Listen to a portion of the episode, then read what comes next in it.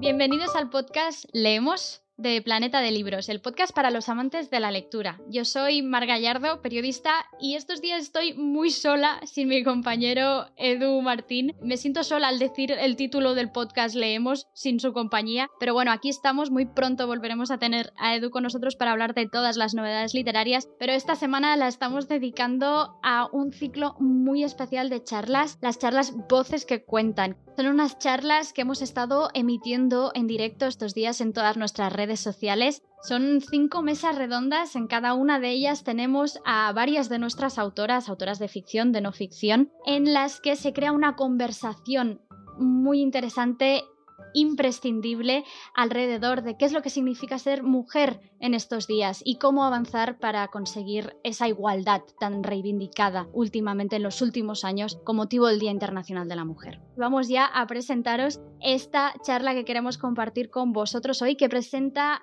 Elena Neira, especialista en comunicación, autora de Streaming Wars y lo hace con dos autoras de lujo como son Tamara Tenenbaum, autora del Fin del Amor, y Patricia Escalona, editora de Memorias de una ex reina de baile y autora de Juegos Reunidos Feministas. Una maravilla, os dejo con ellas y disfrutadlo. Hasta ahora.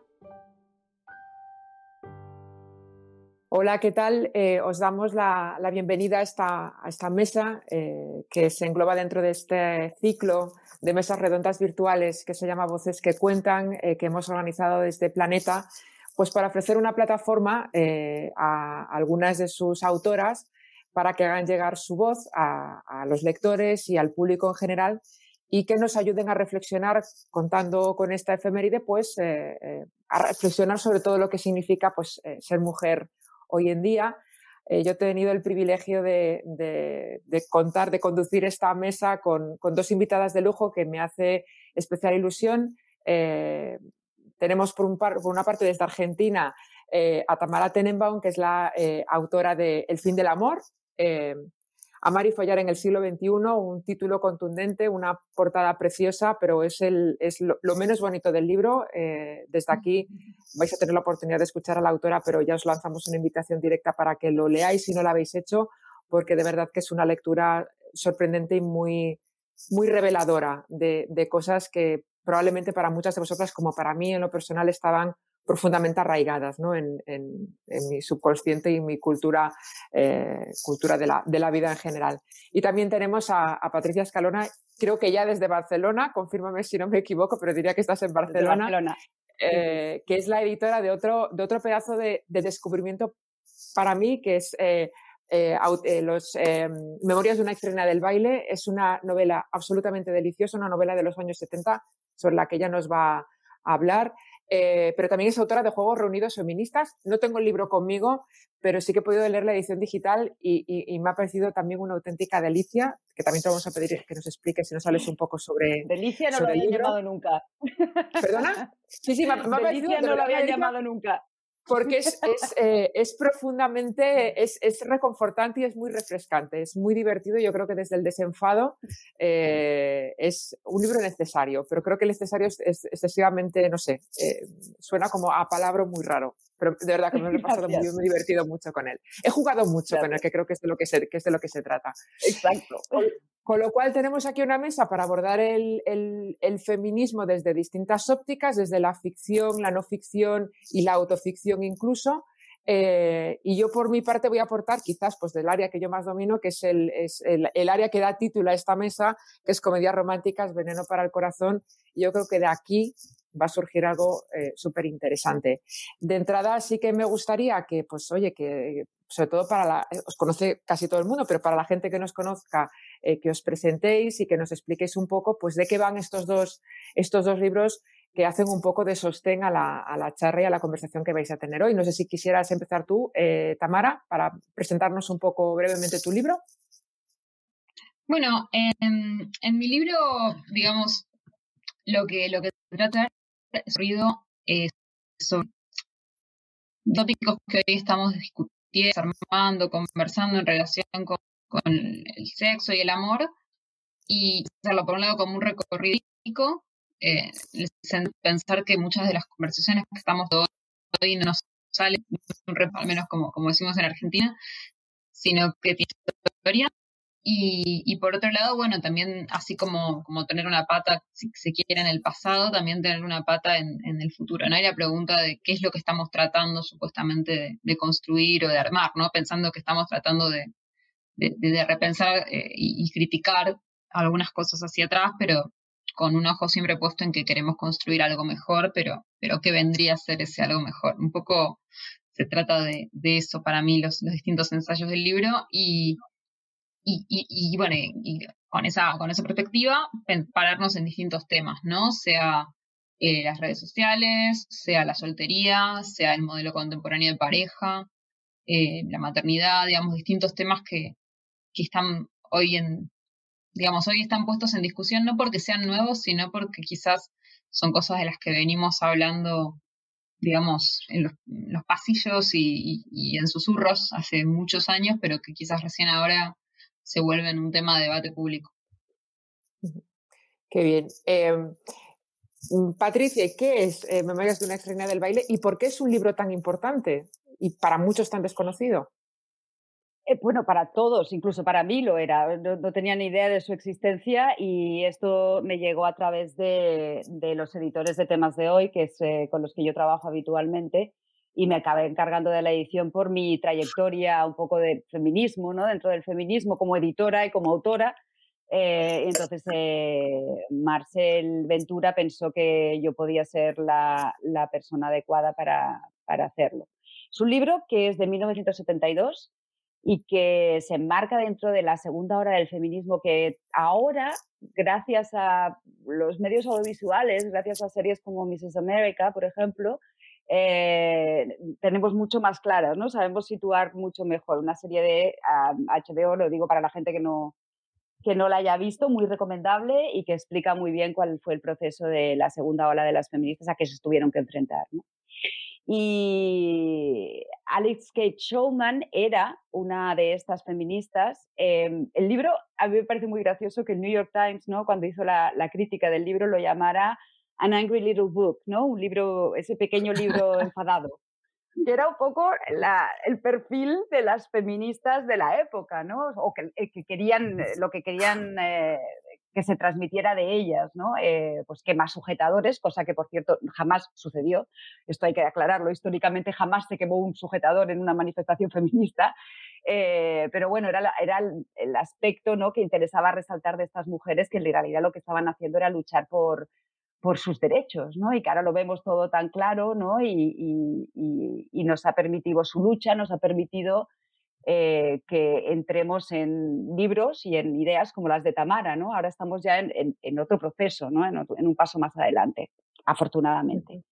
Y lo que hacía Schulman, lo que hizo Schulman con Memorias de una externa de baile, era un poco evidenciar eh, lo que eran las vidas de estas mujeres que estaban sometidas a un patrón y un camino previamente establecido desde el momento de su nacimiento, para las cuales la única valía que podían tener era su belleza física, que por tanto cuando esa belleza física eh, disminuía o, se iba con el paso de los años, porque ese es otro, otro tema, ¿no? La belleza solamente se identifica con la juventud, cuando te haces mayor ya no eres guapa, ya no puedes serlo.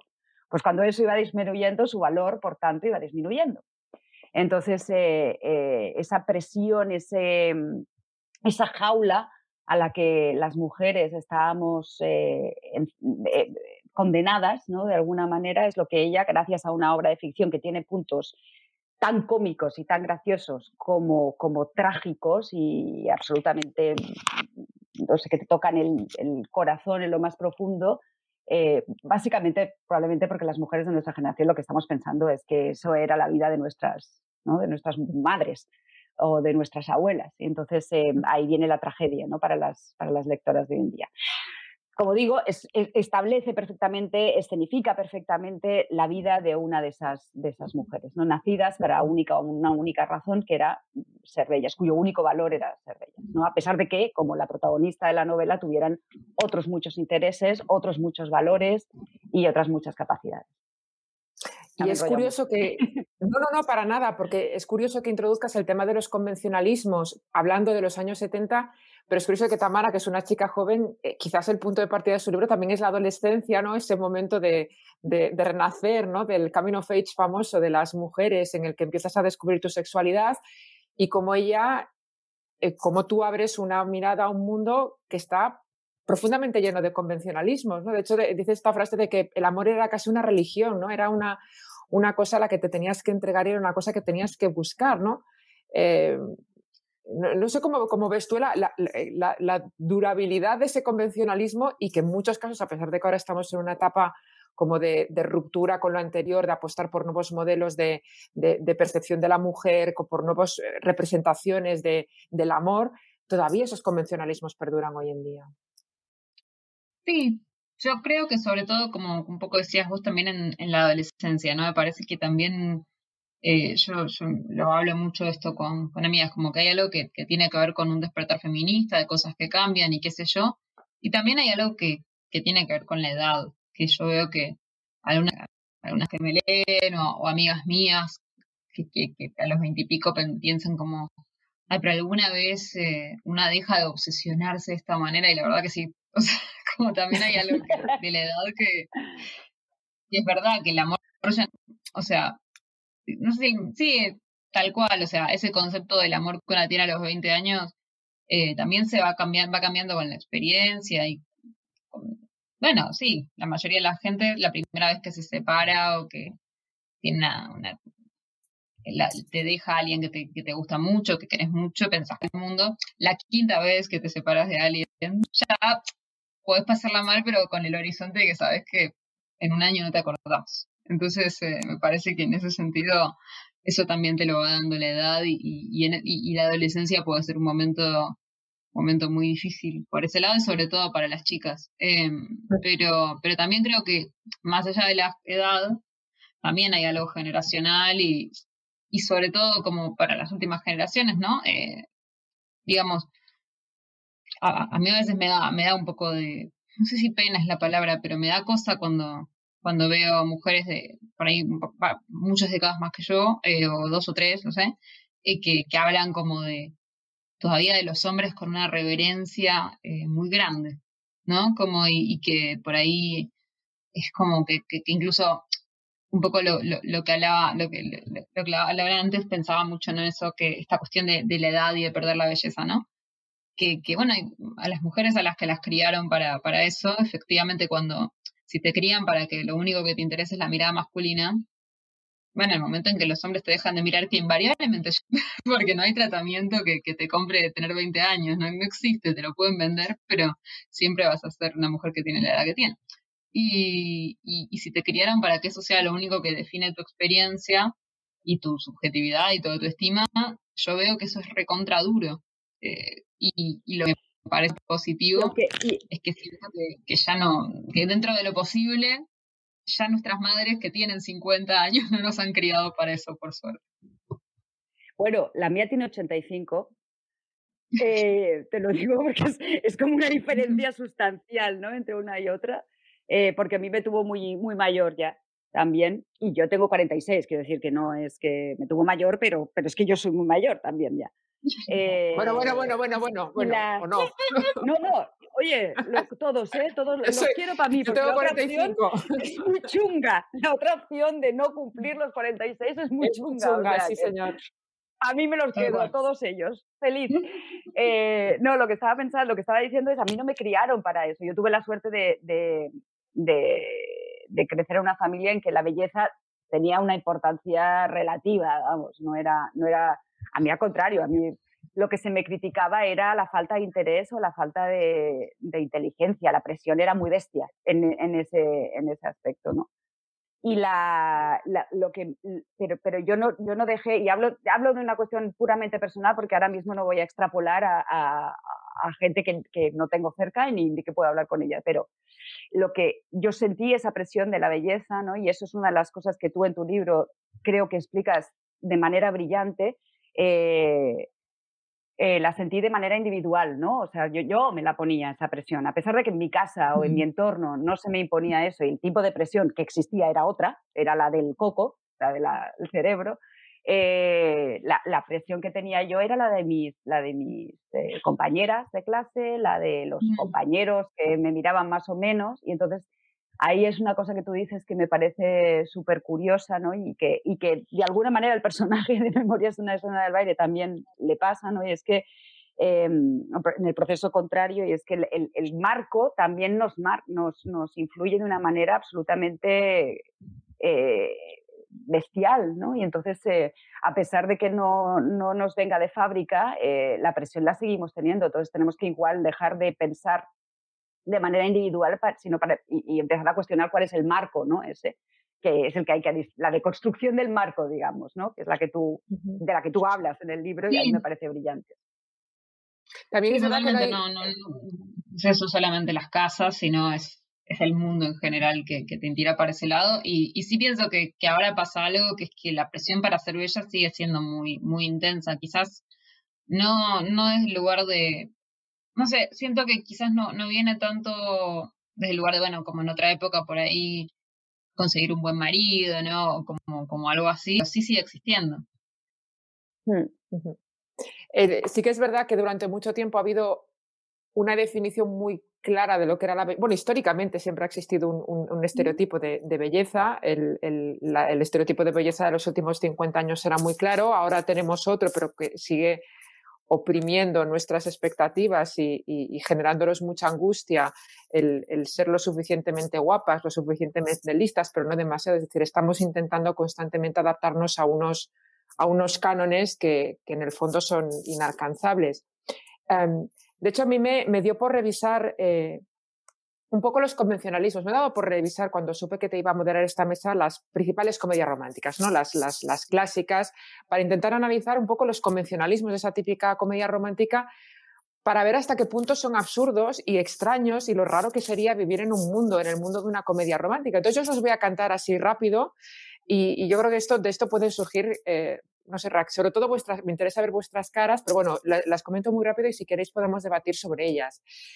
Por ejemplo, esos momentos en los que eh, una chica eh, aparentemente dura es desarmada por un, aparentemente dura y por supuesto sin corazón, que no sabe lo que es el amor, es desarmada por un chico eh, gracias al amor que hace que se rinda a sus pies y que la transforma profundamente en un ser muy dócil. Ese es uno de los tópicos que se repite a lo largo de las comedias románticas. También que la chica que es, pues no sé, no físicamente agraciada o un poco patosa, pues se convierte en una auténtica reina de la belleza porque la quieren y el amor automáticamente la, embellece. También que el malote sea al final el chico malo, el chico rebelde, el chico problemático sea el chico del que se enamora siempre la, chica.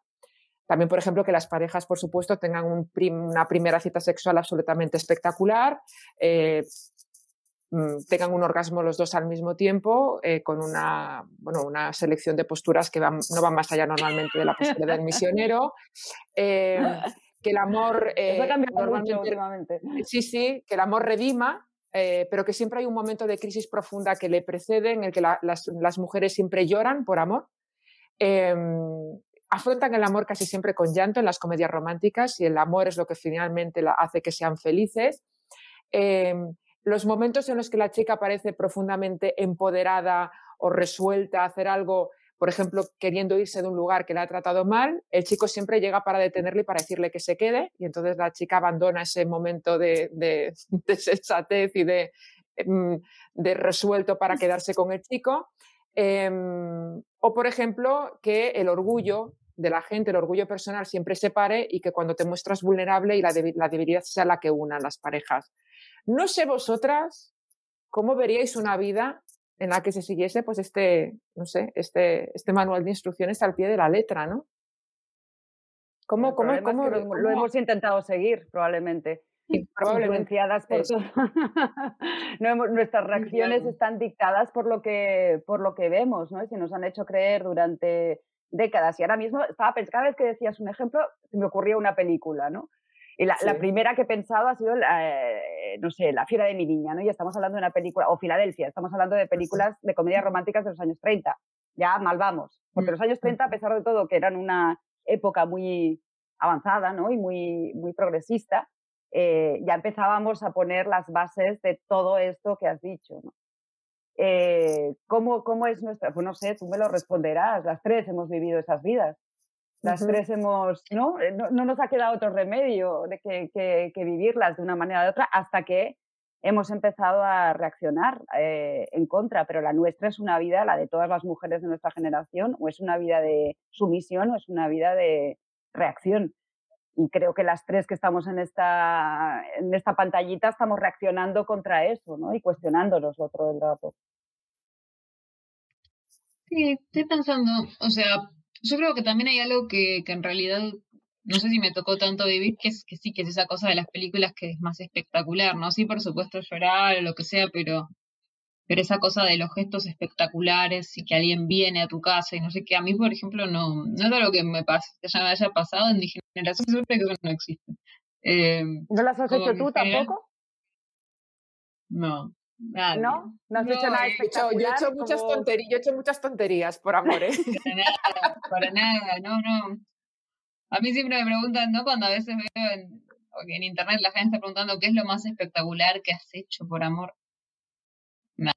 No, como que creo Nada. que hay algo como de los gestos que, que es como, no sé si es muy ajeno a, a mi, no sé, o sea, o a la cultura porteña, ¿no? Hay, hay, hay una cosa como que yo siempre que veo las películas, incluso por ejemplo las citas, ¿no? Que veo en las, en las comedias románticas que van a cenar, a mí dos veces en la vida me llevaron a cenar una cita, de, o sea, no existe eso. Acá en Buenos Aires, Muy la gente eso, de mi edad, es como, no sé, tipo, te, querés ir a tomar una cerveza a la vereda, la, no sé, es algo como nada que ver, ¿no? Como que hay algo de lo ceremonial y lo espectacular que yo lo veía en las películas, pero que no se parecía en nada a mi vida.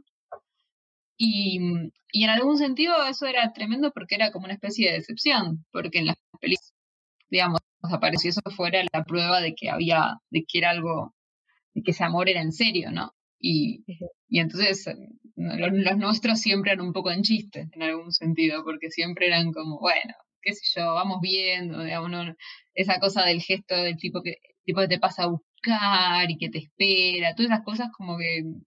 Y a la vez tampoco me parece mal que eso no pase, porque no, no solamente es, digamos, es exterioridad de eso, no, no tiene nada que ver con la verdad de lo que suceda o no entre dos personas.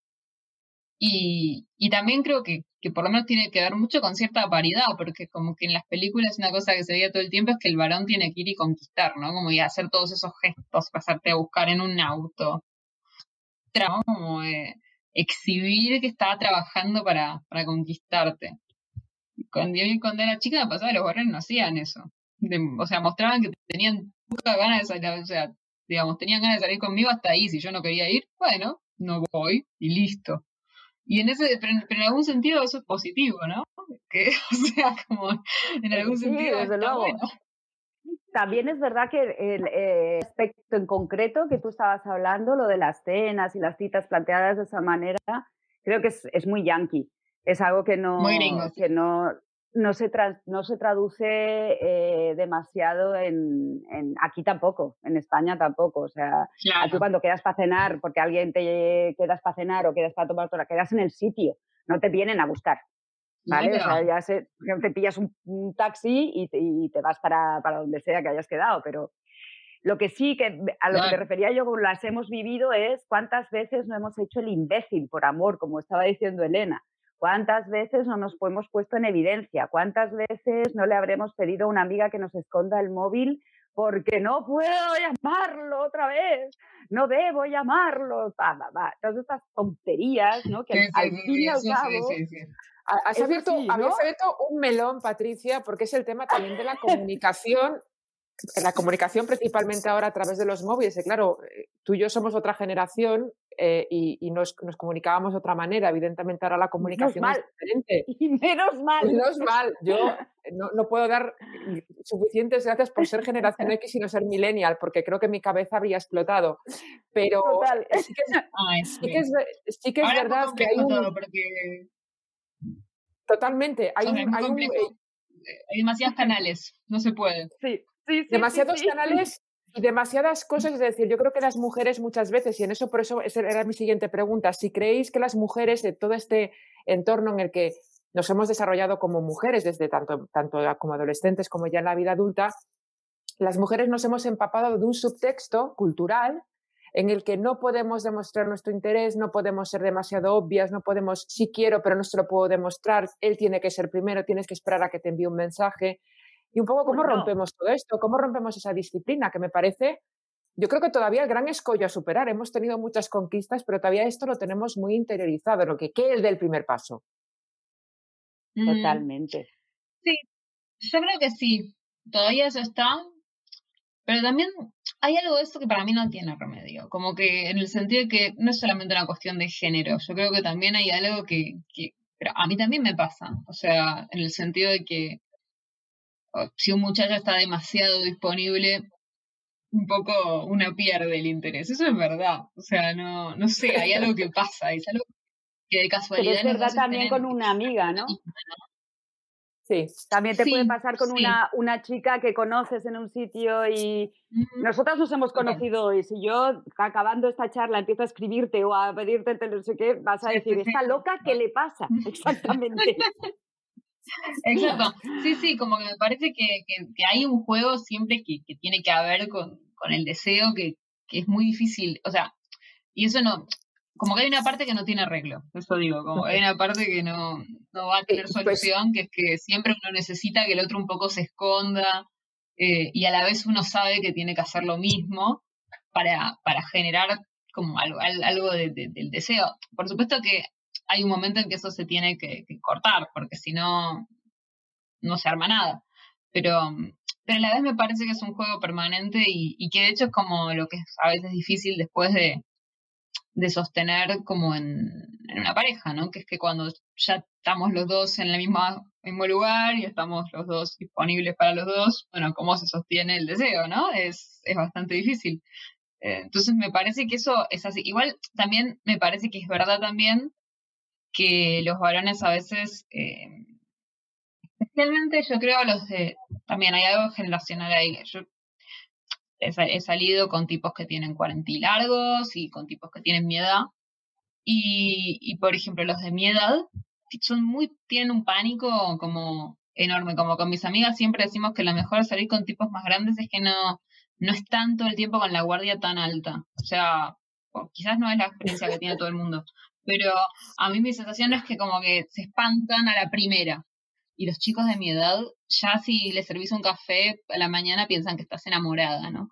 Hay algo como que ya, ya empiezan, no, bueno, bueno, pero mira que yo no quiero ser tu novia. Eso no ha cambiado, ¿eh? Era con azúcar o sin azúcar, ¿no? Ustedes que es igual en todos los varones. Yo siento que, que, que, la gente más grande lo tiene como más naturalizado. No sé, como, o sea, como que igual seguro ponen el límite en algún lado, pero por lo menos están más acostumbrados, bueno, ok, se bancan, se, aguantan la liturgia porque sienten que se la tienen que aguantar, no sé. Pero, pero los, varones de mi edad, y eso me doy cuenta que a las chicas las angustia mucho, huyen, pero al primer gesto de simpatía, ni siquiera te digo de afecto. Como que se ponen eh, muy en guardia y entonces ahí nosotras terminamos en una cautela bueno, bueno, no voy a ser demasiado simpática, no sea cosa que huya. Eso me parece que sí, es un poco de género y es un poco terrible. Es terrorífico. Es, una, es una, actitud absolutamente terrorífica esa. Tú lo, tú lo contabas también, ¿no? En, tu libro cuentas de una, un ejemplo en concreto, ¿no? En que tengo hambre, no sé, colega, o sea, dame algo de comer. Pero precisamente el tema este del, el tema del lenguaje no verbal, de hecho también en tu libro hablas del caso de, de Aziz que, generó muchísima polémica en, cuanto a... Eh, en ese caso era un, tema un poco más profundo porque ya abordábamos el tema del consentimiento y de si una mujer quiere o no quiere, pero eh, el hecho de que la, de, los, de, los, roles de mujer, de la mujer en la que no siempre, en las comedias románticas no siempre dice lo que quiere y siempre jugamos con esta, esta este lenguaje implícito o esta de, bueno, es que tú tienes que saber lo que yo quiero, pero no te lo digo de manera directa. yo creo que con el tiempo, y esto es una gran conquista de, de, los últimos años, hemos aprendido a saber decir lo que queremos de verdad. Y eso es una... que nos enseñaron también. Aquí, aquí me, aquí me resisto yo, porque eso, eso, eso, nos obligaron a aprenderlo también, ¿no? Es como de, voy a seguir insistiendo hasta que digas que sí, pues yo te digo que sí ya y tiramos para adelante y déjame en paz, ¿no? Ya de una vez, lo que tú digas. Total, al final tampoco tenías muchas más opciones, ¿no? O, sea, o acababas diciendo que sí o te metías a monja, o sea, no sé. Claro, por eso creo, la siguiente pregunta que yo tenía para vosotras, y sé que no es una pregunta fácil, es que, quiero que me digáis cuál creéis que es el estereotipo que ha hecho más daño a las mujeres. El estereotipo que plantea que toda mujer de éxito en el trabajo es una zorra sin corazón, que es un, estereotipo bastante que suele estar presente en las comedias románticas, pero siempre hay una amiga que no tiene pareja y que ha dicho que no el amor, pero que es una, una crack en su trabajo, o bien el de, la, de que aquellas personas que no tienen pareja están o bien desesperadas por eh, eh, recibir afecto, que se enamoran siempre de personas que no le convienen, eh, que a lo mejor creen que su vida es perfecta, pero en realidad no lo es porque cuando se enamoran se dan cuenta perfectamente que su vida era un sinsentido, o que en el fondo no son autosuficientes porque no tienen a un hombre a su lado y porque el, amor se concibe. decir, ¿cuál, ¿cuál, crees que es el estereotipo? Que porque en el fondo, durante un montón de tiempo esa era la lección. O eres una zorra fría sin corazón, o eres la mujer que vive ensoñada y permanentemente enamorada, ¿no? Como que no había un, término medio en la representación de la mujer en este tipo de, productos de ficción. ¿Vosotras cómo lo veis? ¿Cuál creéis que ha hecho más daño? No, yo creo que el de la enamorada, porque el del otro mm, a, los tipos les encanta, de hecho. Eso es, muy notorio. Yo me doy mucha cuenta em, porque yo soy un poco así y, y además, o sea, o por ejemplo, una cosa que, que, te das cuenta, ¿no? Yo por ahí tengo, yo tengo un vínculo principal, pero hago otras cosas, ¿no? Y cuando, y yo cuando estaba soltera, soltera, sentís que a ningún tipo le interesa. Nadie se involucra. En cambio, cuando saben que estás en otra cosa, olvídate. Eh, ahí se enamoran todos. siempre es así. Entonces, eso pasa siempre. Y, y, y, lo que me doy cuenta es que el estereotipo de la fría es algo muy seductor. Por eso, o sea, por eso después nosotros nos enganchamos en la de mostrarnos frías también. Y eso para mí, o sea, quizás sí, quizás hizo bastante daño porque, porque es como que te, te hace sentir que, que, lo que vos tenés que ser para ser deseable es eso, es eh, una mujer que no necesita nada, ¿no? Que no demanda nada. Y que la, la, eso es lo, lo que es deseable, lo que es interesante, lo que es atractivo. Y, y que la enamorada es, eh, es siempre un lastre, ¿no? Entonces me parece que, que, yo creo que los dos son nocivos, pero, pero claro, mi sensación es que, que, digamos, el de la enamorada, bueno, son, son los dos caras de la misma moneda, en el sentido de que en, la, en los dos casos se trata para mí de una proyección de esta idea de que los sentimientos de las mujeres son un lastre y son una demanda y son un pedido, y entonces son algo que hay que esconder, apagar, eh, a como lugar. A mí me estoy de acuerdo con todo lo que ha dicho Tamara, totalmente, y también el que me molesta especialmente es el de, la, el de la mujer dedicada a su trabajo y que es una zorra con las otras mujeres. Porque eso nos ha hecho un daño. Eso, es, y cuando, o sea, y eso no es cierto, o sea, que somos malas contra otras mujeres, eso lo tengo que lo he escuchado yo hasta en la cola comprando la carne. Con su Sí, no más malas que los varones, digo. Eh, no peor, o sea, perdón, pues, es como no jodamos, que estamos aquí. Eso sí que es, eso es, eh, maltrato interiorizado absoluta, misoginia interiorizada absolutamente.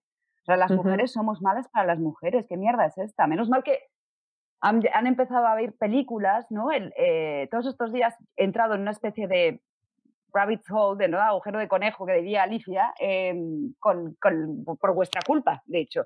Por,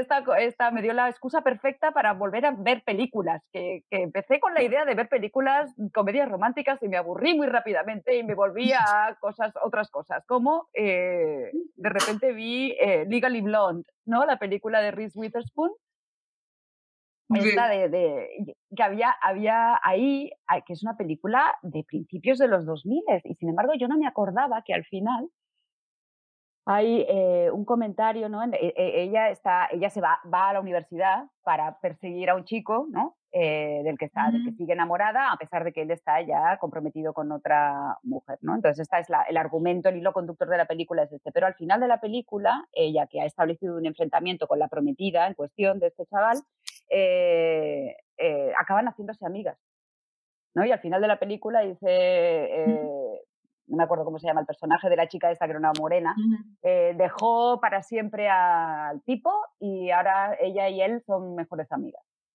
de repente me di cuenta y digo, perdón, esto es anterior a eh, Tina Fey escribiendo Mean Girls, ¿no? Y entonces ahí entramos, o sea, nos alejamos de Hugh, ¿no? Y de sus películas muy tiernas y muy monas, pero absolutamente no, no, puedo, no puedo renegar de él, lo siento, eh, sé que no, sé que no debería, pero no puedo renegar, me puede... Porque somos generación X, esto, esto te duele el alma. yo, yo Hughes duele en el alma renunciar a él. Pues no, tía, vete a Tina Fey, mucho mejor ella.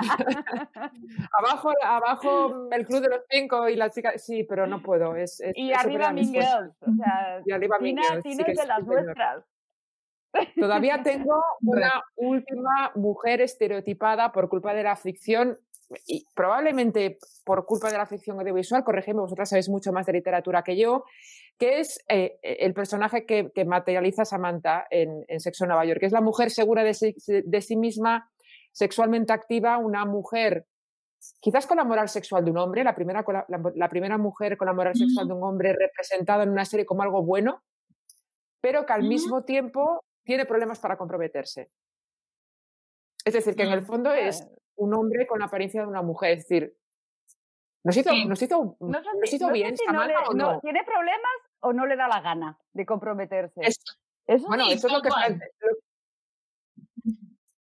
pero lo, yo era lo, Samantha en mi grupo de amigas, o sea, nada, nada. Yo, era Miranda, yo era Miranda, yo era Miranda. cerebral.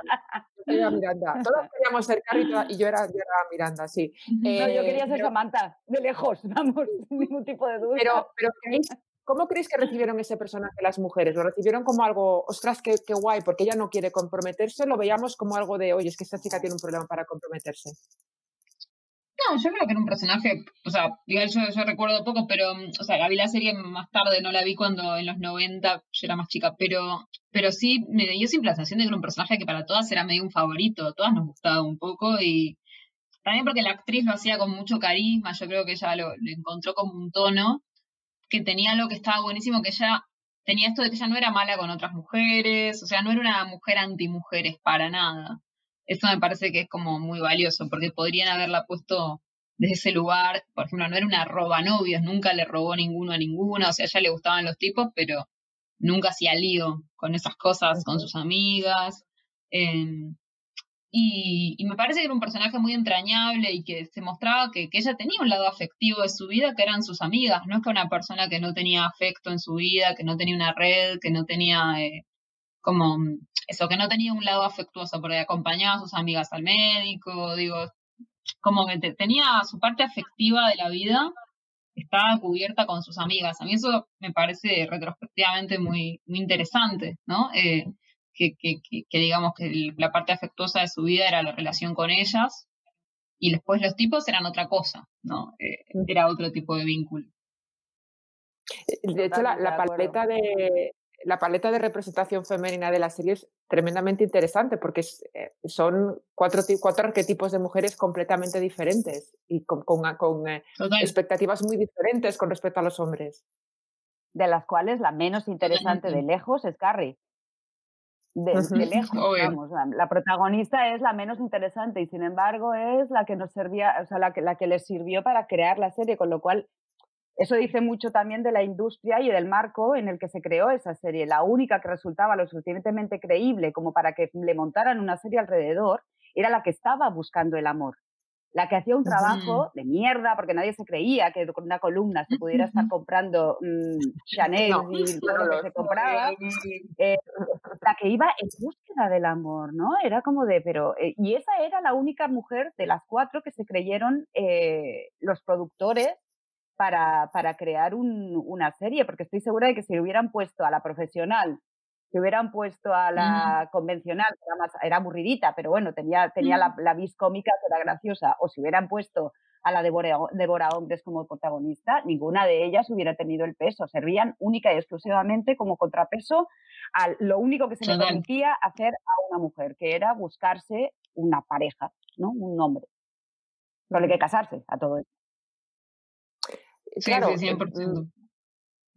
Pero, ¿y, cómo normalizamos? Es decir, ¿cómo, cómo decir, vosotras tenéis la sensación de que toda esta nueva, ya no solo la corriente que representa Tamara, que al final es gente joven con, con, con una perspectiva diferente de la vida, con, también con más estímulos, porque reciben mucha más información de la que recibimos las generaciones pasadas, que teníamos un, una selección de información un poco más limitada de la que tienen ellos, y ellos están más abiertos a la experimentación.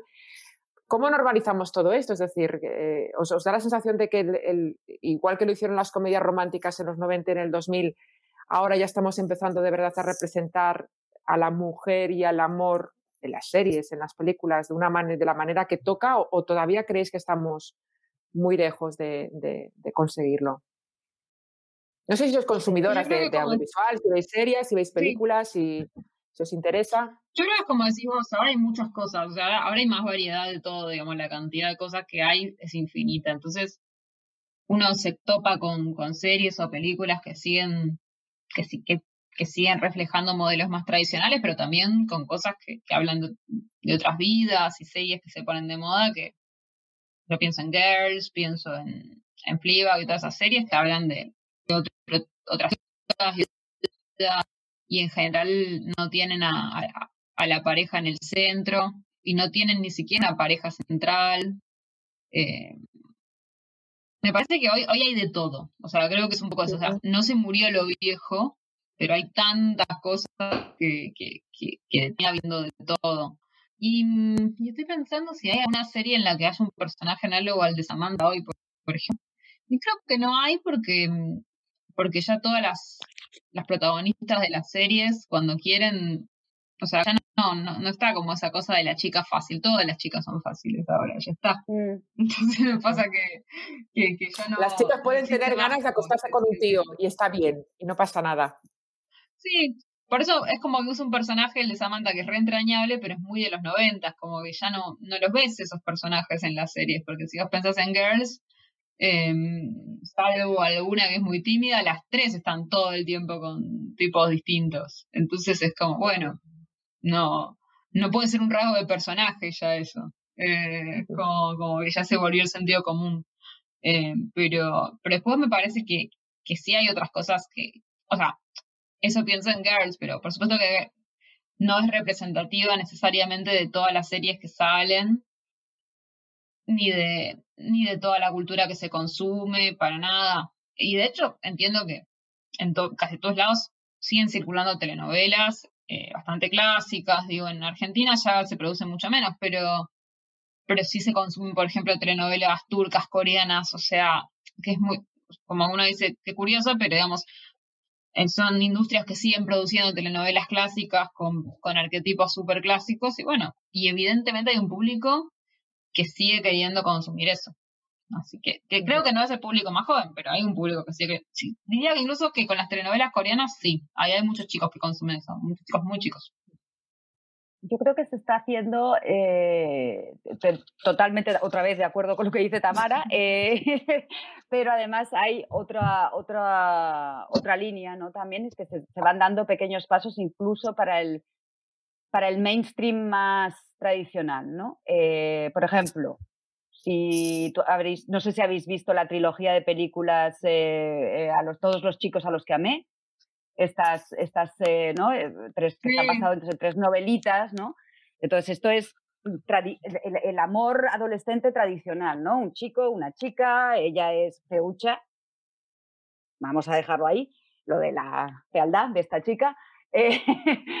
Eh, bueno, y al final acaba liándose ¿no? con este chico y durante las tres películas eh, pues avanzan en esta relación. Y, lo gracioso del tema ¿no? es que en la última de ellas, si alguien no la ha visto todavía y tiene intención, eh, que me embutee ahora mismo, pero la última de ellas ¿no? lo que acaba pasando es que ella decide que no se va a ir a la, a la misma universidad que él en la costa oeste, como era el plan que tenían los dos, sino que se va a ir a Nueva York a estudiar y va a seguir un camino que ella espera que le devuelva en algún momento de su vida a este chico, porque lo sigue queriendo mucho, pero toma su propio camino. Y a mí esto, dentro de, la, de lo que son las comedias románticas para adolescentes, pues me pareció hasta bien traído.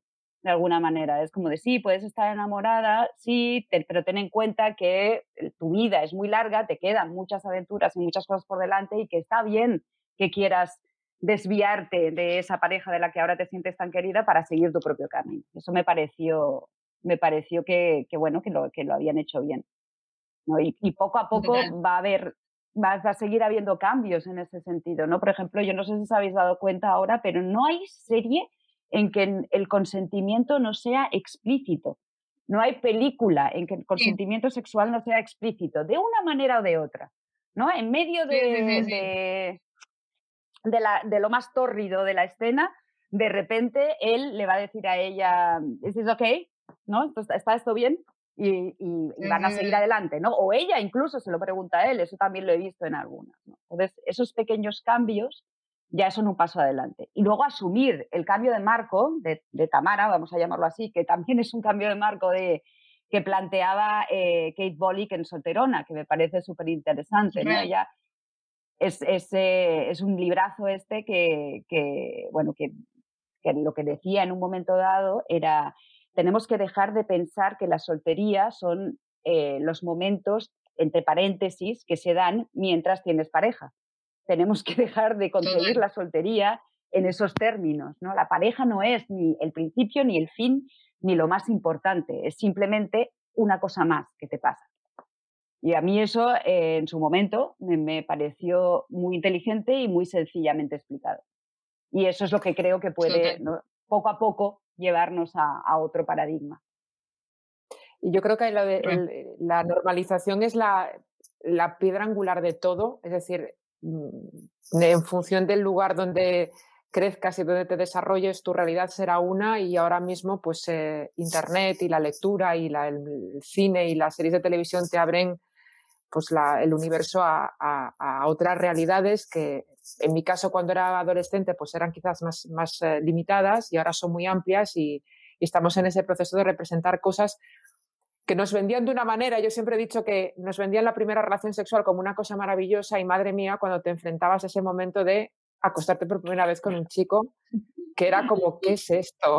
o sea, esto no, no, esto no era así. Y pensabas que estabas haciendo algo mal, porque no era como, no, no agarrabas sábanas, ni, ni, ni, eran como una, no, era una cosa torpe, la mayoría de las veces, eh, desordenada, eh, rara, eh, y, muchas cosas que las películas no representaban y que ahora sí que están empezando a, a representar. O sea que bravo por una, por este valor, este valor didáctico, decir, oye, lo que te vas a encontrar es más cercano a esto que te, que te enseña Girls y no tanto a lo que te enseña un, un Bridgerton, por ejemplo. ¿no? Es que hay que intentar eh, eh, conciliar las dos cosas y sobre todo tener muy claro qué cosas son ficción y qué cosas no son no ficción.